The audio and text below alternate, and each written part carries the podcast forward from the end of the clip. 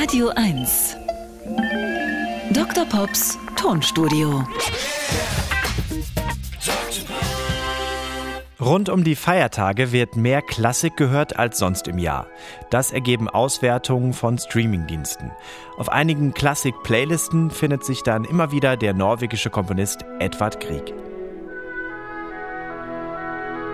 Was hier gerade läuft, ist die berühmte Morgenstimmung, entstanden 1875 mit diesem schwebenden Motiv in E-Dur.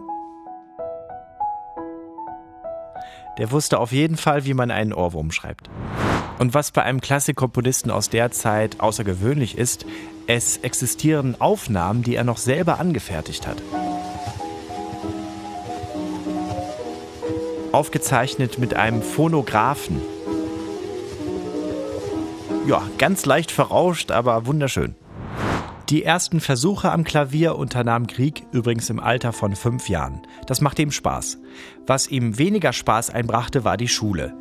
Deswegen entschied er sich öfter mal im regnerischen Bergen ohne Regenschirm aus dem Hause zu gehen, sodass er dann völlig durchnässt in der Schule ankam. Die Lehrer schickten ihn dann wieder schnurstracks nach Hause, wo er dann wieder schön Klavier spielen konnte. Mit der Zeit bildeten sich bei ihm ein paar Spleens heraus. Als erwachsener, bereits hoch angesehener Künstler litt er unter Lampenfieber.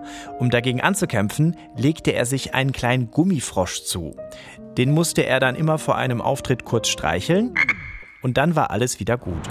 Als Edward Grieg verstarb, kamen 40.000 Menschen zu seiner Beerdigung. Aber auch schon zu Lebzeiten wurde ihm viel Ehre zuteil. Ihm wurde gleich zweimal die Ehrendoktorwürde im Fachbereich Musik verliehen.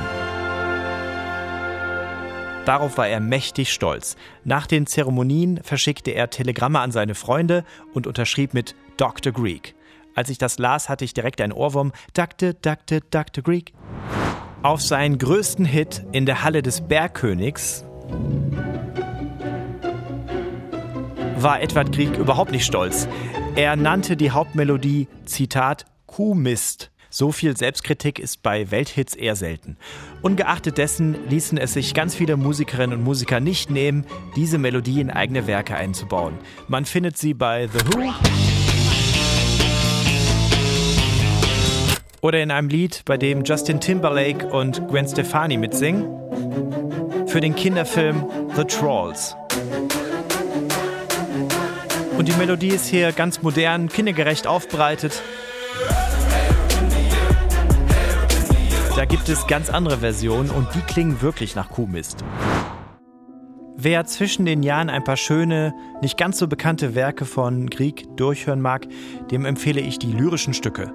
Insbesondere Buch 5, Opus 54.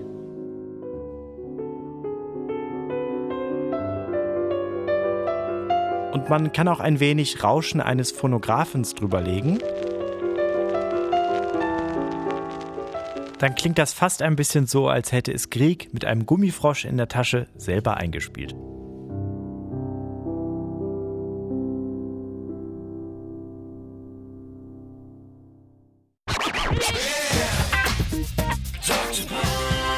Dr. Pops Tonstudio. Jeden Dienstag neu im schönen Morgen.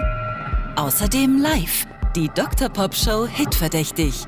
Am 2. Februar in Wittenberge, am 3. Februar in Hoyerswerda und deutschlandweit auf Tour.